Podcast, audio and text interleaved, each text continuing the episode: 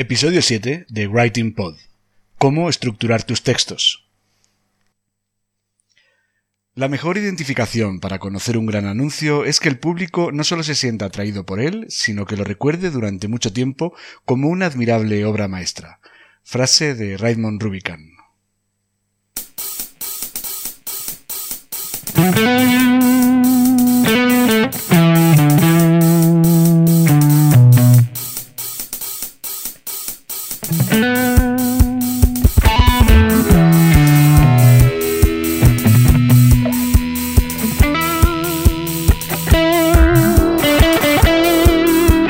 Si te cuesta escribir para tu blog, este es tu podcast.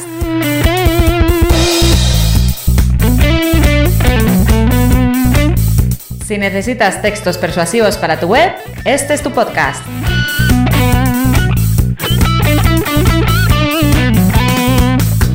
Si no sabes por dónde empezar a escribir, si sientes miedo ante un documento en blanco, este es tu podcast.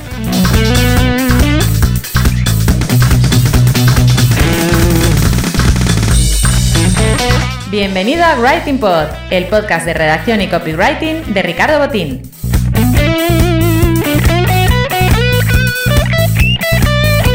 ¿Copy qué? Copywriter, redactor persuasivo, redactor publicitario, lo que prefieras. ¿Writing Pod? Un juego de palabras para mezclar el trabajo de escribir y el de hacer podcast.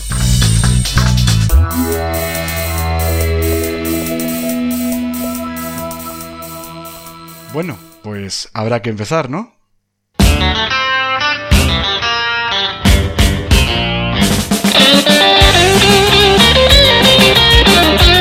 Bienvenido a este séptimo episodio del podcast de copywriting y redacción Writing Pod. Te está hablando Ricardo Botín. Hoy hablo yo solo, porque tengo una cosa muy importante que contarte. Y es que no puedes empezar a escribir así sin ton ni son. Antes de ponerte a ello, tienes que hacer una cosa, que es plantearte cuál será la estructura de tu texto.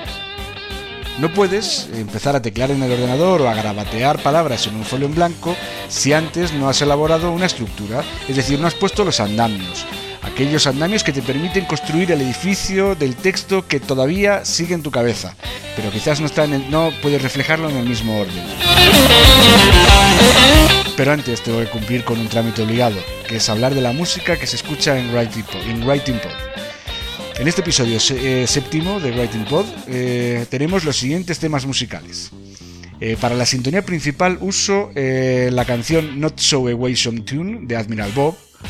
También de Admiral Bob es lo que la canción que se escucha ahora de fondo, este tema titulado Turbo Tornado.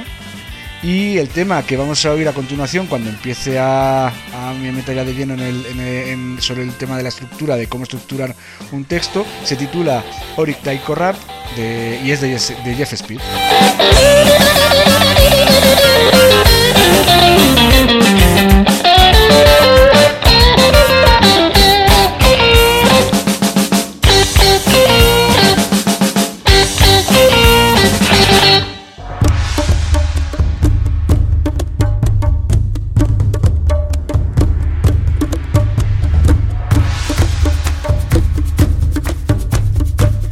Pues voy a empezar contándote una historia. Allá por el año 2005, 2006, o incluso puede ser que fuera 2007, no recuerdo la fecha exacta, eh, me acuerdo que organicé con un grupo de amigos en el que teníamos una asociación, la asociación sigue funcionando hoy en día, una asociación cultural, organizamos un evento que tuvo mucha repercusión en mi ciudad. Mm, la idea como la prensa no pudo nada más que enviar, la prensa local no pudo nada más que enviar a un fotógrafo, nos pidieron que les enviásemos pues un pequeño texto con el resumen, con una nota de prensa básicamente, en el que se explicara un poquito pues en qué había consistido el evento. Una vez que terminó, en un hueco justo antes de la cena que estaba prevista, eh, me escapé a la oficina de un amigo que estaba justo al lado del lugar donde se celebraba y en su oficina mismo me puse a redactar esa nota de prensa. Yo en aquella época, pues aunque tenía experiencia escribiendo, pues no era, no tenía la experiencia que tengo hoy en día, han pasado mucho tiempo y en aquel momento con la prisa, con mi amigo diciéndome que llegábamos tarde, que me que, que me apresurase, eh, pues empecé a escribir sin ton ni son, boom, boom, boom, según, según se me iba ocurriendo, pues en el ordenador que me había dejado me puse a teclear y bueno, pues pasó casi tres cuartos de hora, yo no hacía más que borrar, no, volvía a escribir, leía, no me gustaba eh, y, mi amigo venga me metía más prisa. Entonces llegó un momento en que me, me agobié y le dije, mira, déjame 10 minutos en silencio, dame un papel, un boli, voy a coger, voy a ordenar mis ideas en la cabeza, voy a estructurarlas y, verás cómo así acabamos rápido. Y es cierto, el momento en que me puse a, ordenar esas cuatro o cinco ideas que tenía en la cabeza, que era lo que yo quería expresar, eh, conseguí que la nota de prensa casi fluyó sola. Con esto quiero decir que la gente no es consciente de que uno de los grandes problemas de la redacción a nivel general y en particular en Internet es la ausencia de estructura. La gente escribe lo primero que les viene a la cabeza y no obtienen resultados precisamente brillantes. Porque les pasa como me pasaba a mí. Se ponen a escribir, boom, boom, boom, boom, boom, y no, y no, y no, no tienen una, una, estructura en la cabeza. Y mucha gente incluso piensa que esto queda mejor porque la naturalidad es una cosa muy valorada hoy en día en Internet. Pero sin embargo, hay que pensar que la naturalidad no se consigue por, eh, por escribir sin un plan previo. ¿eh? Si necesitas un armazón sobre el que ir construyendo unas frases con sentido. La gente cree que en Internet con ser coloquial es suficiente. Entonces basta con, escribir como hablan, creen que es, es suficiente, pero claro, el tono coloquial es bueno y me parece correcto que escribas con un tono coloquial, pero ten en cuenta que el tono coloquial eh, no tiene que ser una falsa oralidad. Con esto quiero decir que si tú transcribes cualquier texto que estés hablando, en un momento dado, tú cogete cualquier conversación, grábala y transcríbela a un papel o transcríbela con cualquier herramienta informática de las que hay ahora. Eh, y verás cuando lo leas que la mitad de lo que has dicho no tiene ningún sentido ni tiene coherencia, porque claro, tú, tú, cuando hablas no, no, no, casi nunca filtras y ordenas en tu cerebro, sino que vas hablando según te vienen eh, las ideas a la cabeza. ¿eh? Por eso creo que no debes escribir igual que hablas porque si no es posible que lo hagas bastante mal.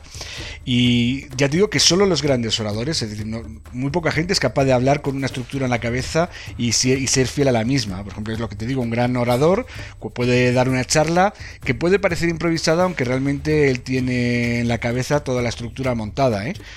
Yo me acuerdo una vez hace muchos años de un político importante que ahora mismo, bueno, pues no es que sea, de hecho ni siquiera voy a decir su nombre, eh, porque está, bueno, como ya sabéis con el tema de la política lo que ocurre en España, eh, está muy, eh, muy devaluado su figura, pero sí que es cierto que nadie le puede negar que era un buen orador. Y yo recuerdo verle en un acto, que lo vi, además lo vi por la tele, el acto, cómo se puso en una cuartilla, no, en lo que era la mitad de una cuartilla, con un bolígrafo cutre, se puso a escribir, según estaban hablando los demás eh, oradores, se puso a escribir allí en ese, en ese pequeño folio que era, que, ese pequeño papel que ocupaba cuatro, cuatro dedos, mm, pergeñó un artículo, un, un discurso que le quedó de maravilla. O sea, no, no estoy de acuerdo con lo que decía, pero reconozco que lo dijo muy bien. Esto no es un caso habitual, es, decir, es muy difícil que la gente pueda, o sea, que un orador pueda articular un discurso sin habérselo preparado. Pues que menos que la gente que no está acostumbrada, pues va a ser mucho más difícil. Y es difícil hablar en público y, dar un buen discurso como es difícil escribir un buen texto. ¿eh? Por lo tanto, yo te recomiendo que antes de empezar a escribir, lo que tienes que hacer es meditar, es ordenar tus ideas, y establecer prioridades. Es decir, tienes que seleccionar cuál es la idea clave que quieres transmitir. Tienes una idea muy concreta y luego tienes que desmenuzarla para que sea más fácil de entender esa idea concreta que quieres transmitir. En principio yo, por ejemplo, suelo usar esta estructura que yo te recomiendo que la uses si no tienes muy claro cómo estructurar tus textos. ¿no? Pues yo te voy a dar una serie de consejos, una especie pues, de armazón básico que puedes emplear. Eh, yo empezaría pues, con el título. En el título explicaría telegráficamente cuál es la idea clave que deseas transmitir. A continuación, la entradilla. En la entradilla puedes explayarte más y además eh, sobre esa idea clave y además tienes que incitar a la lectura. Pero bueno quizás esto sea un tema para hablarlo en otro podcast aparte no como me gustaría hacer en un futuro pues hacer un podcast sobre eh, un episodio sobre sobre cómo hacer títulos otro episodio como sobre cómo hacer entradillas a continuación ya, después del título y de la entradilla, tenemos que centrarnos ya en las ideas clave, ¿no? Y entonces las ideas clave sobre ese mensaje que queremos transmitir hay que desmenuzarlo en una serie de ideas claves secundarias. ¿eh? O sea, la idea clave se estructura en base a varias ideas secundarias o subideas que van formando epígrafes o subtítulos que en WordPress, los que usan a nivel, por ejemplo, el que conozca el lenguaje HTML, se consideran subtítulos H2, H3, H4.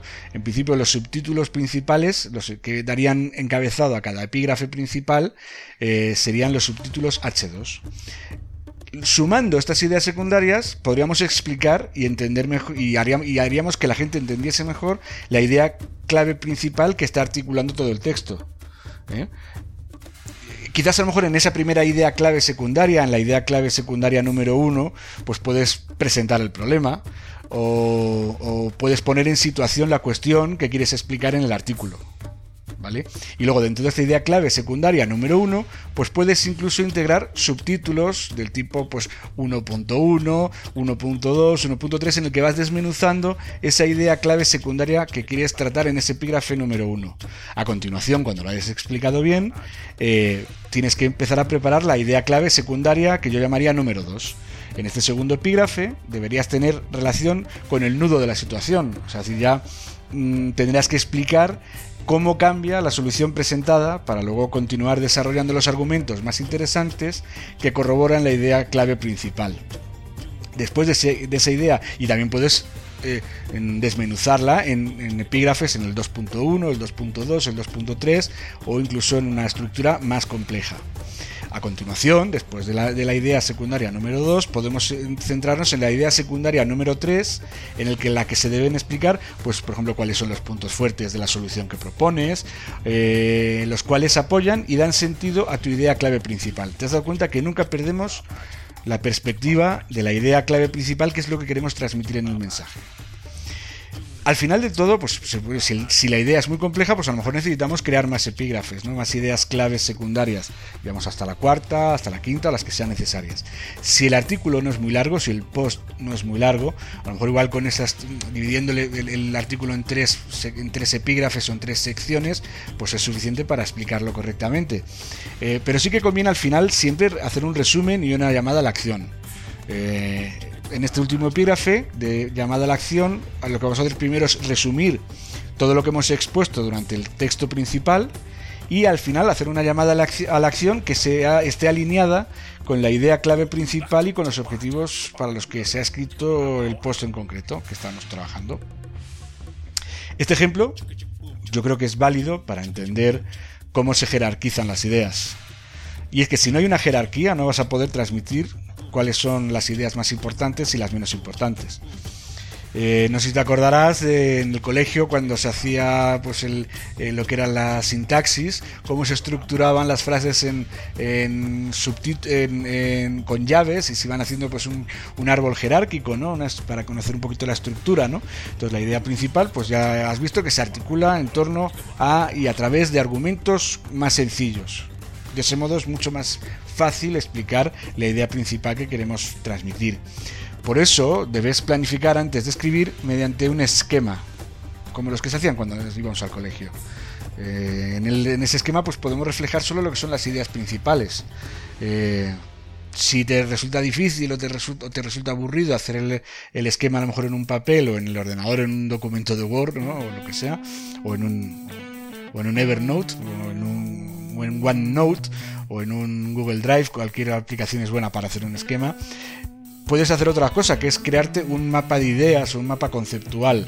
Esto lo puedes hacer también a, mano, dicen de hecho que es muy bueno hacerlo a mano, o lo puedes hacer incluso pues con, herramientas pues eh, tipo Simple Mind y todo eso. ¿eh? Eh, para, para hacer tu mapa mental debes tener claras cuáles son las ideas más importantes y las que menos, porque sí que es importante conocer la jerarquía y la estructura interna de las mismas para poderlo expresar con claridad para que luego lo entiendas, ¿sabes? Cuando te pongas a escribir solo así puedes reflexionar con cierta lógica. ¿eh? Y, si, y si no lo haces así, te va a costar mucho escribir artículos con sentido, porque no vas a ser capaz de transmitir un mensaje coherente. ¿Sabes? Para terminar, yo solo te pediría pues, que hagas un ejercicio de, o varios de prueba. Te lo recomiendo. No, eh, que, antes de empezar a escribir el próximo post que tengas que escribir en internet, mm, cojas un papel o lo que te digo, hables, abres Simple Mind, es muy entretenido y puedes dibujar un mapa mental con todas las ideas principales, estructurarla por colores eh, y con sus, con sus correspondientes ideas secundarias. Y, si quieres ser más concreto, pues vete incluso hasta un tercer nivel. Ya verás que luego, pues a la hora de, ponerte a escribir, lo único que tienes que hacer es rellenar huecos. Pues yo creo que con esto creo que ha quedado bastante claro, así que va siendo hora de marcharse. Pero sin embargo, no quiero despedirme sin recordarte que puedes mejorar mucho tus técnicas de redacción con la ayuda de mi guía gratuita Escribe en tu blog como los profesionales que puedes descargar en mi web con solo rellenar el formulario que encontrarás en el footer de, de, todas las páginas de mi web de ricardobotin.com.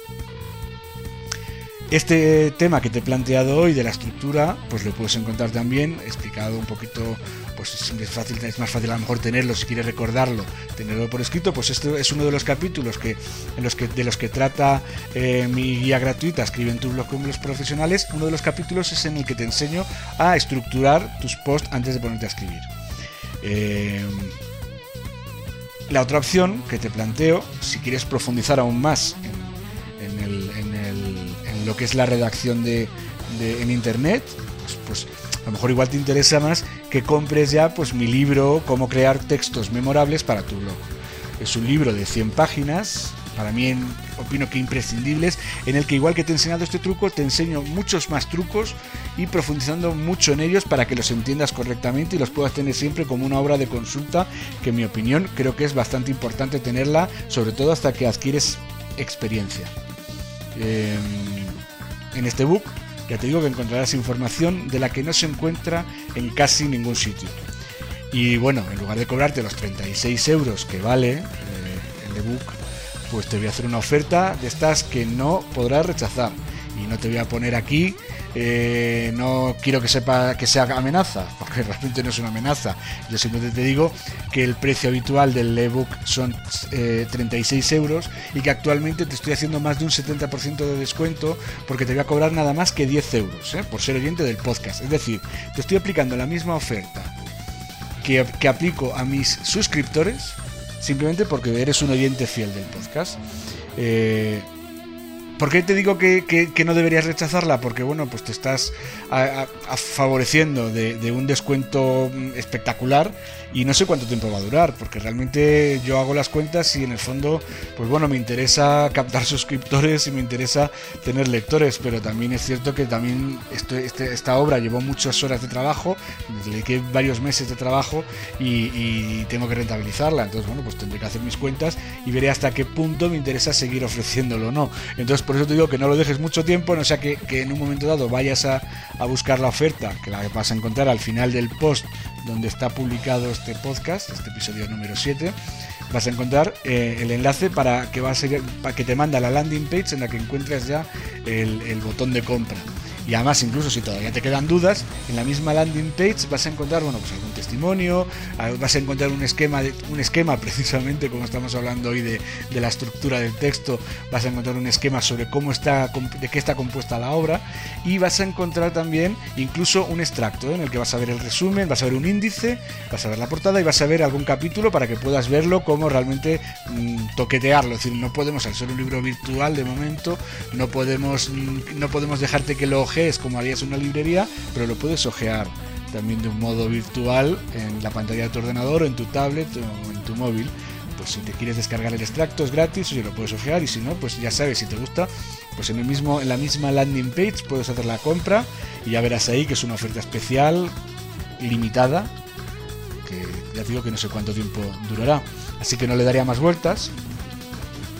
Date prisa, porque ya te digo que, que puede ser que, que, la oferta se agote o que incluso no puedan mantener tanto tiempo el mismo descuento y, y el descuento tenga que ser inferior. ¿eh?